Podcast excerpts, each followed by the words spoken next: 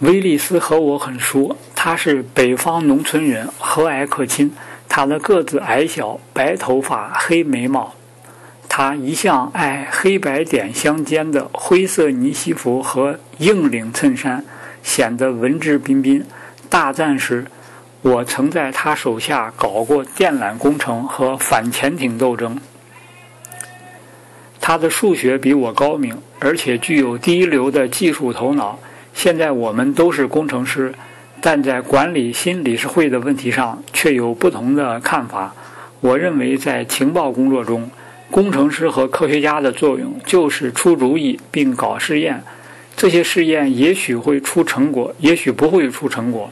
一九五五年以来，我所获得的成绩就是通过实验和灵感取得的。我希望新理事会将成为能源站。解决发射工程委员会交给我们关键的科学问题，并付诸实施，扩大其成果。而威利斯则要把情报方面的科研工作同国防部合并。他想把理事会变成一个附属机构，即一个庞大而没有生气的军火承包工业的分支。根据用户的要求制造产品。我试图向威利斯解释。情报工作与军火承包不同，情报工作不是和平时期的工作，情报工作是一场持久战，它的目标是变化无常的，因此在几十年前就制定计划是没有用的。等你刚开始按计划进行工作，可能计划就已经泄露了。这同海军部计划把一艘舰艇投入使用不是一回事。譬如说柏林隧道行动吧。为了这项宏伟的工程，我们不惜花费了千百万美元。结果发现，苏联人从一开始就知道了我们的计划。这是由计划委员会的秘书乔治·布莱克泄露的。我赞同威利斯的主张，我们应当研制一批简单的设备，诸如话筒、放大器等。这些项目有一定的生命力。我反对研制尖端的仪器设备。那些东西通常是由各种委员会发起设计和研制的。等他们被研制出来时，也许早就过时了，或者早就被苏联人知道了，或者由于局势发生了变化，因而失去了本身的使用价值。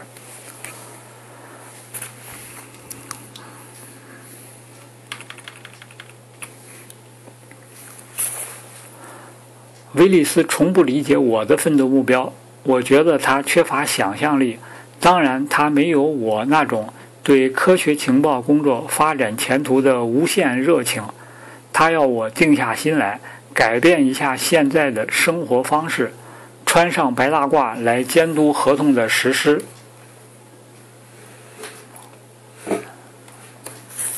我被迫离开莱肯菲尔德大楼，搬到白金汉门的科学理事会总部。一九六一年是充满了兴奋和成功的一年，时间如飞，转眼就到了一九六二年下半年。这是我一生事业中最不愉快的一个时期。七年来，我在军情五处多多少少享受一些自由，我总是很活跃，而且不断参加当时的各种行动。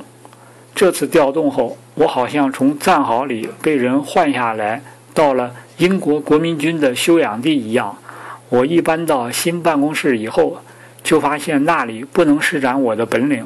我很清楚，一旦离开了莱肯菲尔德大楼，就会在没有一点生气的幽闭恐惧的环境中，默默无闻地了结自己的一生。我决定离开理事会，如果上级同意，我就到军情五处下面的另一个单位去工作；如果上级不同意，我就到政府通讯总部去。我以前曾对通讯总部的工作有过一些了解。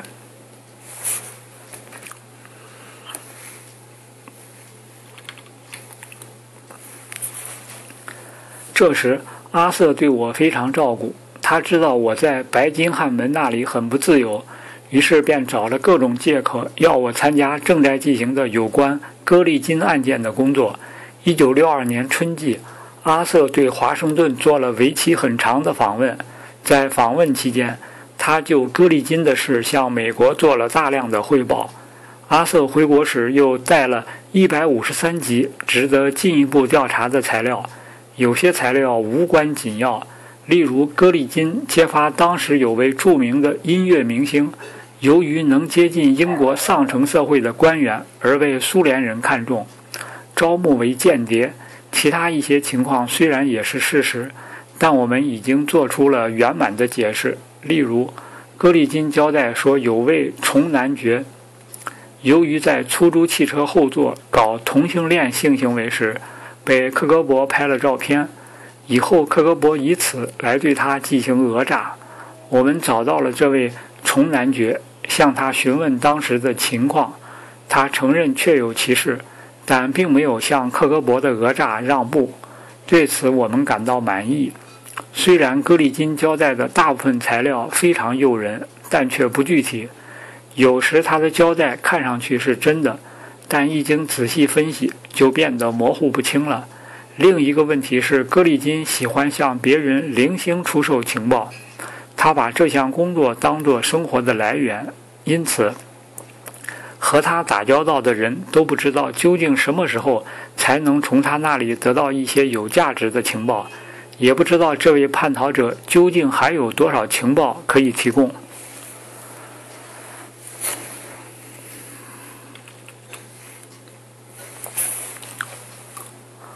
格里金向我们提供了一条非常离奇、非常难以捉摸的情况，于是我被叫去帮忙。这就是索科洛夫·格兰特案件。这个案件在许多方面的疑难点都是很典型的。例如，我们在处理他所交代的情报时，经常遇到的那种情况。格里金告诉我们，在萨福克郡的某个飞机场附近有个苏联间谍，这个机场是个最新式导弹的基地。他肯定这是个备用间谍，专门被用来在国际危机时搞阴谋活动的。我们同英国皇家空军进行了联系。认为格里金所说的那个飞机场很可能就是贝里圣埃德蒙兹附近的斯特雷兹沙尔机场。然后我们又查看了斯特雷兹沙尔附近的选民册，想从中找出一些有用的情报。几天以后，我们发现了一个苏联名字索克洛夫·格兰特。我们与军情五处档案室的档案进行了对照，发现那里有他的档案。格兰特是苏联难民，五年前进入英国。他娶了一个英国姑娘，并在机场附近租了一块地，以种田为生。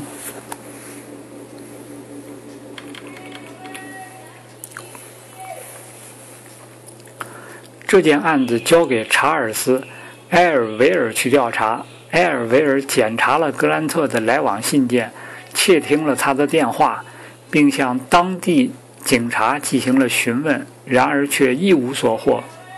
我奉命去搜查他的住宅，看看是否能找到技术上的证据，以便给他定罪。趁他和他的妻子去北方度假的时候，我和约翰·斯托勒一起开车直奔贝尔圣埃德蒙兹。斯托勒个头矮小，头发灰白，面带微笑。他原是通讯总部 M 处反小集团的工作人员，曾经对伐夫飞行行动做过安排，并参加过分析伐夫讯号的工作。索克洛夫·格兰特住在一幢漂亮的安妮女王式的红砖农舍里，这幢房子已多年失修。从屋后的花园里可以看见机场的跑道终端，跑道穿过麦浪起伏的田野，真有点诗情画意，很难引起人们对这里的一切产生怀疑。但正是这种美丽的、充满田园诗意的景色，总是使我想起间谍，他们总是以这种秀丽的英国景色做掩护的。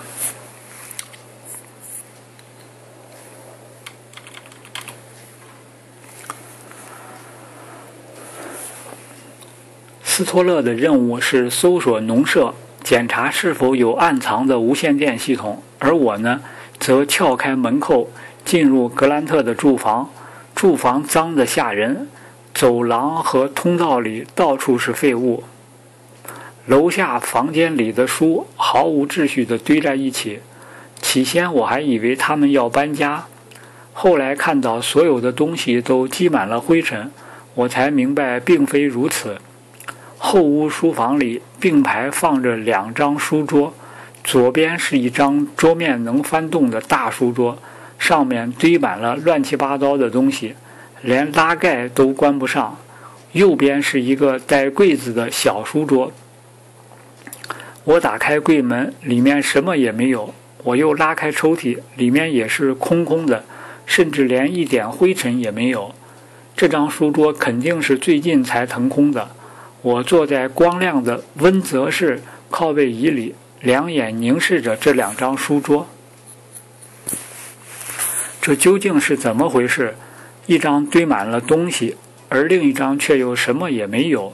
是不是他们想把一张书桌的东西搬到另一张里去，或者他们想腾出一张书桌？如果这样，他们的目的又是什么？一间塞满废物的房间，竟放着一张空书桌，这里面是不是有些令人感到怀疑的地方？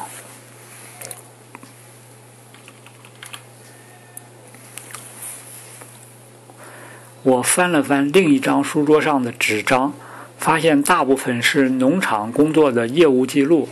斯托勒在外面也没找到什么，于是我们便离开了格兰特的房子，要对这个地方好好搜一遍，至少得用二十来个人来工作一个星期。后来，埃尔维尔又亲自登门拜访了索克洛夫·格兰特。并向这位村民问了些问题。埃尔维尔回来后非常满意。他说：“格兰特没有什么问题，他的人缘很好，妻子是当地乡绅的女儿。我们猜测格里金可能在克格勃的监视名单上看见了索克洛夫的名字。也许苏联人打算同索克洛夫接触，但实际上从未找过他。”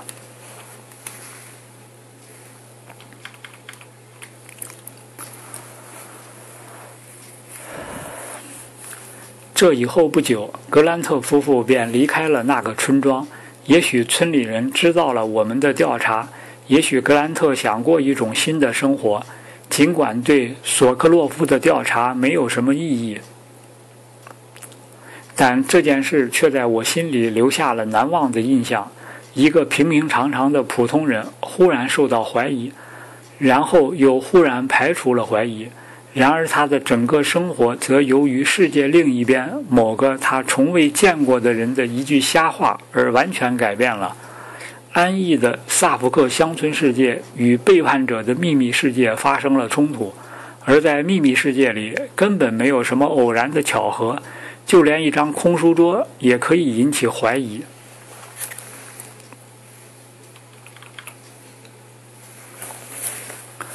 格里金关于间谍渗透军情五处的情报，是他所有情报中保密最严的部分。我最早是从阿瑟那里知道这件事的。当时阿瑟刚从华盛顿回来，格里金说他在克格勃总部见过存放英国情报部门文件的特别保险柜，他还见过保险柜里存放的那些文件的索引。并且肯定军情五处的最新文件一定也在那里。他还说，克格勃从英国情报部门得到一份文件，他们称之为技术文件。那是一份很厚的文件，里面罗列了英国情报部门所使用的各种技术设备。他没有能够仔细研究这份文件，只是被叫去看看是否可以翻译里面的某一段文字。这份文件肯定很重要，因为他们对译文催得很紧。他说，苏联驻伦敦使馆的安全措施同别处的使馆不同，那里没有专门的安全员及苏联保卫员。据格里金推测，没有专门安全员的原因是苏联已经完全渗透了军情五处。格里金还谈到克拉布事件。说，他说在克拉布对奥尔中尼启泽号下手之前，克格勃就得到了警报。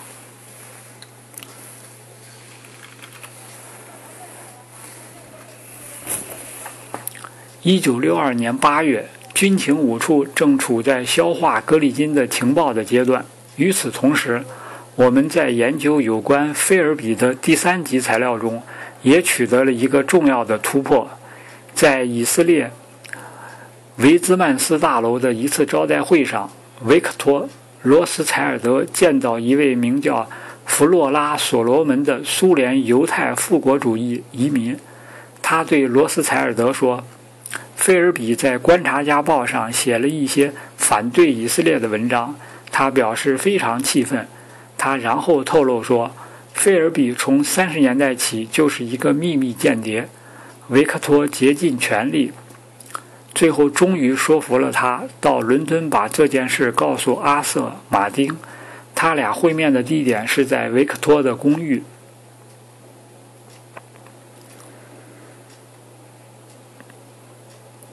我奉命在公寓里安装了话筒。我决定临时在那里安装一个特别装置。维克托对此非常紧张。他对我说：“我真怀疑你们是否会把这个特别装置拆掉。”然后逼我保证亲自监督安装和拆卸。维克托一直以为军情五处在暗地里对他的讲话进行窃听，了解他和以色列人的秘密交往。他这种疑神疑鬼的样子在办公室引起了许多笑话，但我还是向他做了保证，并在阿瑟和弗洛拉·所罗门见面的前一天下午，让邮局的技术人员仔细地检查了他们装的电话。会晤结束后，我又亲临现场，看着他们把窃听电圈拆掉。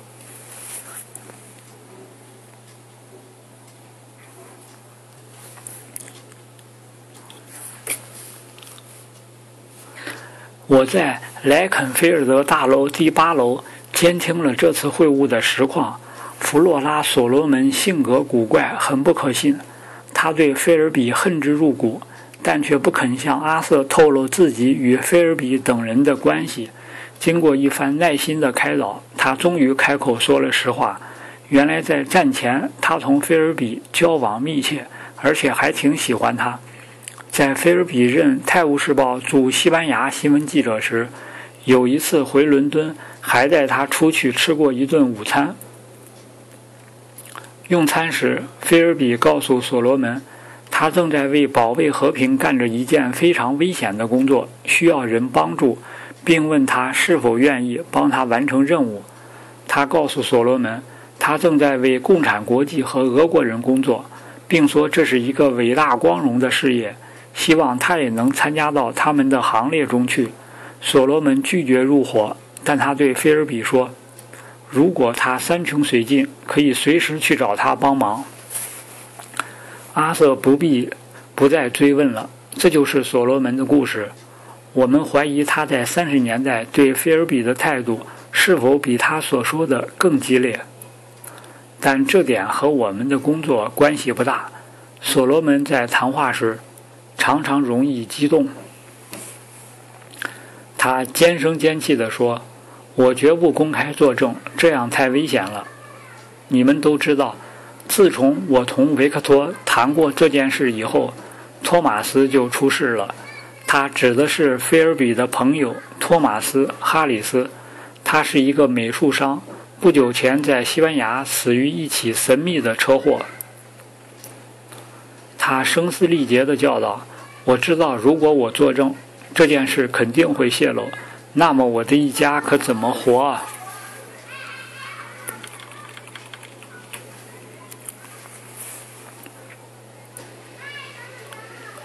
他虽然口口声声说他害怕苏联人，但对菲尔比却还有另一种感情。他说他仍在关心菲尔比，但后来他在闲谈中又说，菲尔比对待他的情人们的态度非常可怕。根据他的谈话，我推测他和菲尔比在三十年代肯定是一对情人。虽然所罗门对此并没有承认，所罗门之所以蓄意报复菲尔比，肯定是因为菲尔比在几年以后为了另求新欢而抛弃了他。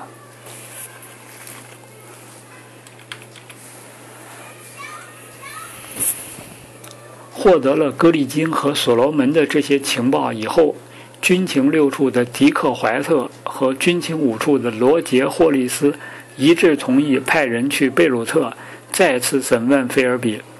为了准备这次审讯的材料，伊芙琳·麦克巴尼特用了四个月的时间起草了一份长篇报告。他从1962年8月开始起草，直到年底才完成。然而，就在临行前的最后一分钟，计划改变了。按原定计划，去贝鲁特审问菲尔比的是阿瑟。他从1951年起就一直负责菲尔比案件的侦破工作，比任何人都熟悉案件的全部情况。但他临时接到通知，改派尼古拉·埃利奥特去提审。埃利奥特是菲尔比的亲密朋友。曾任军情五处贝鲁特分站的站长，最近刚刚回来。埃利奥特现在相信菲尔比确实犯了罪。上级认为让埃利奥特去更能激发菲尔比的良心，而我们这些知道这一决定的人都感到吃惊。独断专行是促成这一决定的因素，但绝不是唯一的因素。我们军情五处的人一开始就怀疑菲尔比有罪。现在总算找到了让他陷入绝境的证据，而菲尔比在军情六处的朋友，主要是埃利浩特，一直都对菲尔比有罪的说法表示抗议。现在铁证如山，可他们却想把这证据藏起来，不让外人知道。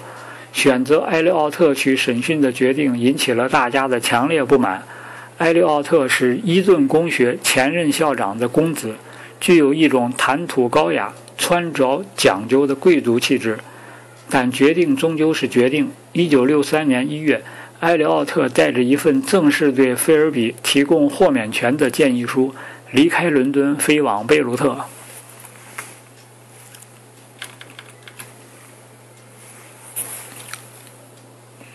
一周以后，埃利奥特得意洋洋地回到了伦敦。菲尔比招供了，他承认了他从1934年起就当了间谍。菲尔比还说，他想回英国，甚至已经写了认罪书。这个使我们徘徊了很久的谜终于解开了。菲尔比认罪的消息传来，秘密世界里的许多人都觉得自己老了许多。当时我已年近四十五岁，怀疑真相是一回事，听到一个人吐露了真相又是一回事。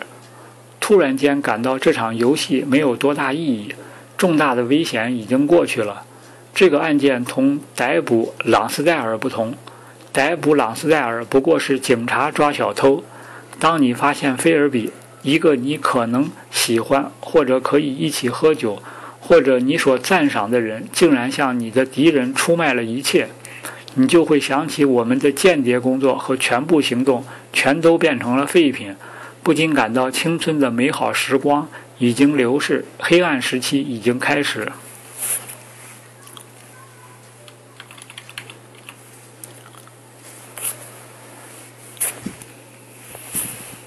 过了几天，阿瑟在走廊里把我叫住。他那镇定的神态有些奇怪，平时他总是匆匆忙忙，甚至有点紧张过度。此刻他仿佛亲眼目睹了一场车祸。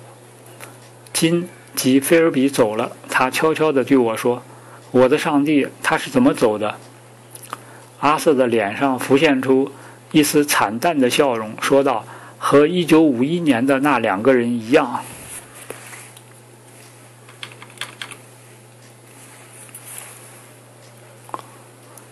菲尔比的叛逃挫伤了军情五处高级官员的士气。他叛逃以前，有关军情五处被渗透的说法一直对外保密；而他叛逃以后，这些说法就由内部传了出去，而且愈来愈令人恐慌。毫无疑问，菲尔比的情况同麦克莱恩在一九五一年时的情况一样，是接到了某个人的提示才叛逃的，而这个提示人就是暗藏在军情五处的属于五人集团的第五人。这个设想和格里金提供的五人集团的证词完全吻合。这个五人集团是由伯吉斯、麦克莱恩、菲尔比，几乎可以肯定还有布伦特。以及这第五个间谍组成的。这个间谍在一九五一年的调查中蒙混了过来，一直未暴露，现在正在窥视着危机的发展。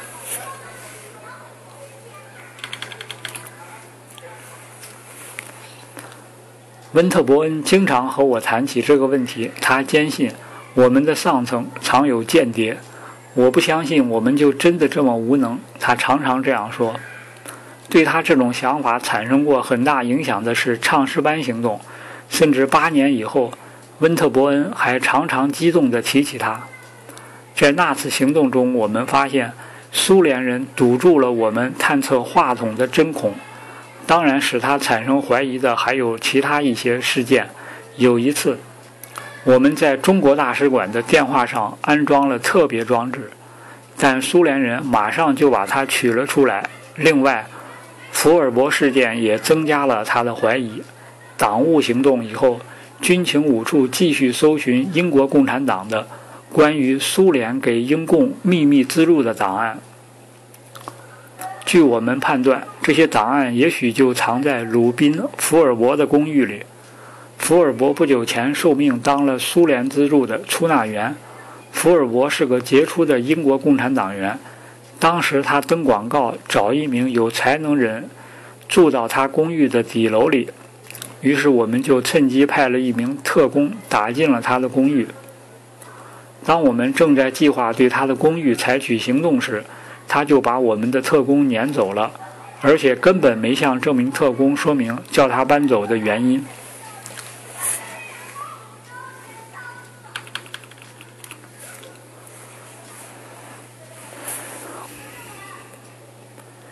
正当莱肯菲尔德大楼被这些忧虑纠缠不清的时候，我却在科学理事会闲荡着。我决定亲自做些自由调查。在几个月的时间里，我慢慢地从档案室借来一些档案。最初借来的是五十年代中期我参加过的话筒行动的档案：伦敦的唱诗班行动、加拿大的蚯蚓和猪笼行动。这三次行动都失败了。原因至今仍未查明。另外还有澳大利亚的老鼠行动，我对这些失败的行动进行了仔细的研究。关于他们失败的原因，可以有种种复杂的猜测，但军情五处内藏有间谍，并不是没有可能的。有些行动使温特伯恩忙得不可开交，但最后仍归于失败。对此也有许多解释。也许我们的手脚太笨。也许福尔博只是胡乱猜疑我们的特工人员，但我觉得这难以令人信服。泄密是完全可能的。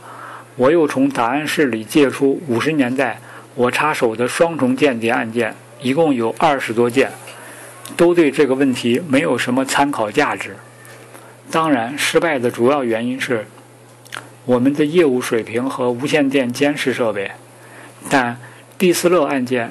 确实，我们对内部是否藏有间谍产生了疑问。卢拉科夫莫罗试验并不能排除苏联人除了监听我们监视队的无线电通讯以外，还有一个两条腿的情报员的可能。还有朗斯戴尔和最近发生的菲尔比案件，我们的行动没有一次成功。这些事件在不同程度上都证明了苏联的干扰。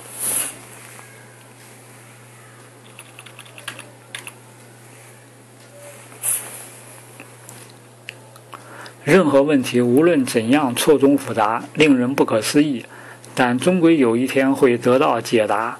一九六二年到一九六三年冬天，我在白金汉门花了好几个月时间，对近八年的工作细节进行了反复的核对和比较，终于使整个问题明朗了。我们过去的猜测现在找到了证据，我们内部肯定有间谍。问题是这个间谍是谁？接着我又苦干了几个星期，对档案的出借和归还日期一一进行了核对。借阅这种档案的总是这么五个人：霍利斯、米切尔、卡明、温特伯恩和我自己。我知道这个间谍肯定不是我，也绝不会是温特伯恩。这个间谍不会是卡明，他不会干这种卑鄙的勾当。那么有嫌疑的就只剩下霍里斯和米切尔两个人了。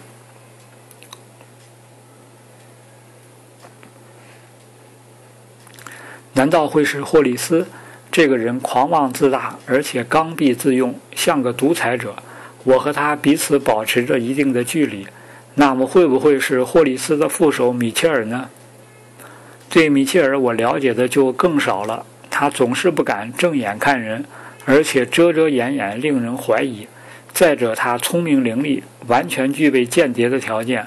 我知道我的挑选也许是出于偏见，但在我的心目中，我倾向于米切尔是间谍这种假设。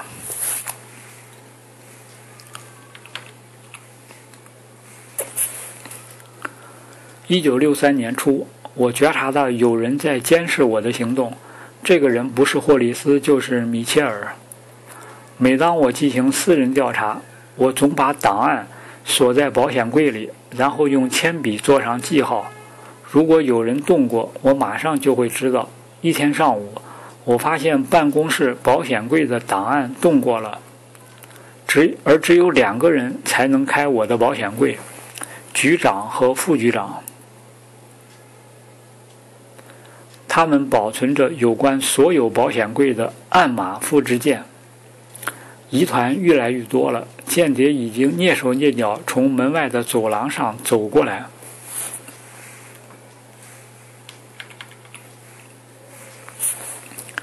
奇怪的是，自从菲尔比叛逃以后，阿瑟和我疏远了。当然，他公务繁忙。不过，每当我问起他的工作时，他总是巧妙地避开话题。有好几个晚上，我和他在他的尤斯顿车站附近的公寓里聊天。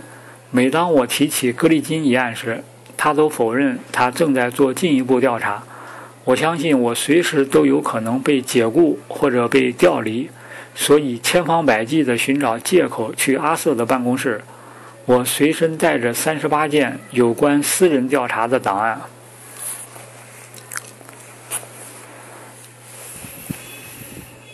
我提醒他注意双重间谍案中的某些细节，诸如某件不了了之的话筒案件。你看这些档案有用吗？我向他探问道。而阿瑟除了看看我的档案以外，什么也不说。终于有一天晚上，阿瑟问我：“彼得，你知道是谁，不是吗？”“不是罗杰，就是格雷厄姆。”我说。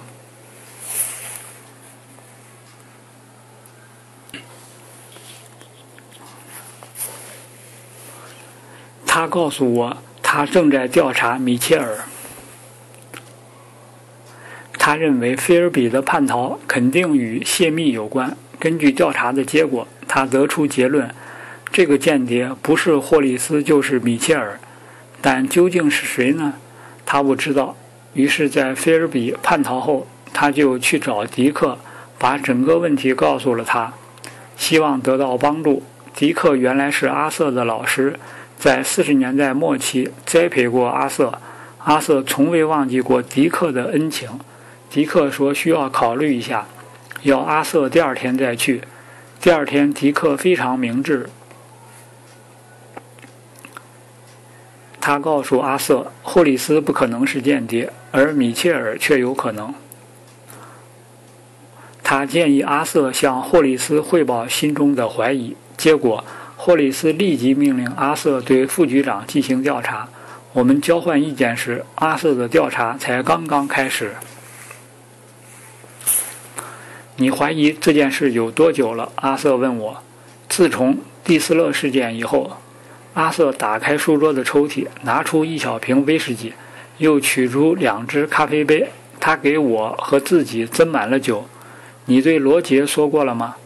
我告诉他，我曾经两次对罗杰提过此事，一次是在蒂斯勒事件以后，一次是朗斯戴尔案事件以后，但他都否认了。他对此感到惊奇。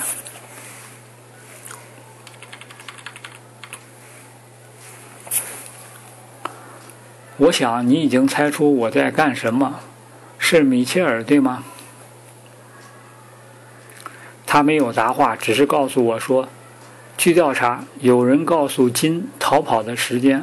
我敢肯定，只有格雷厄姆这样地位显赫的人才知道这时间，才能做。”他说：“菲尔比叛逃后，他就去看怀特，并告诉怀特，他怀疑霍利斯或者米切尔是间谍。”阿瑟这样的做法是无可非议的。阿瑟叫我去找霍利斯，告诉他我们已经谈过了。我建议你找他谈谈，除此之外别无他法。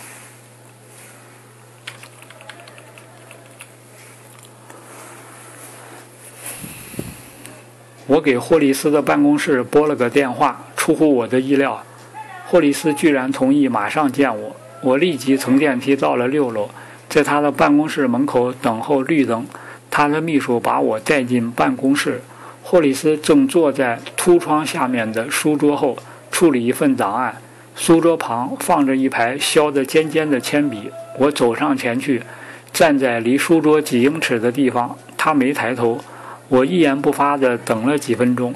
霍里斯的前任在自己的肖像里用两只眼睛紧紧盯住我。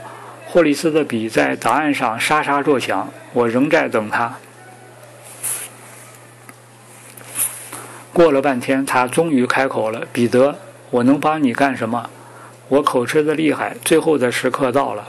我已和马丁谈过了，先生。”哦，他语调平稳，没有一点惊奇。我对此事很忧虑。我明白，他仍在埋头工作。我又分析了一下，写了一个报告。他叫我拿给你看，请把材料放到那边的桌子上。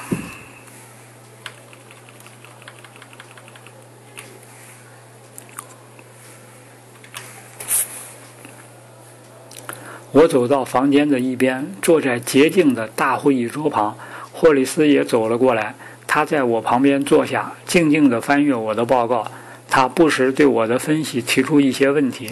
我感觉到他今天不会反对我，他甚至在期待我去找他。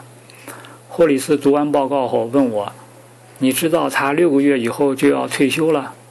我感到非常奇怪，于是便问道：“米切尔要退休？因为据我了解，他离退休年龄还差一两岁。”霍里斯说：“这是他刚刚提出来的，现在我无法改变这一决定了，彼得。”我给你六个月的时间去证实，你和马丁一起去干。威利斯由我去打招呼。他把报告还给我。我不喜欢这事。我想我不说你也知道。调查要绝对保密，明白吗？是，先生。他又坐回到书桌旁。你们如果要知道米切尔的背景，我会为阿瑟安排，让你们看米切尔的履历。谢谢，先生。我离开了霍里斯的办公室。他仍在埋头写着。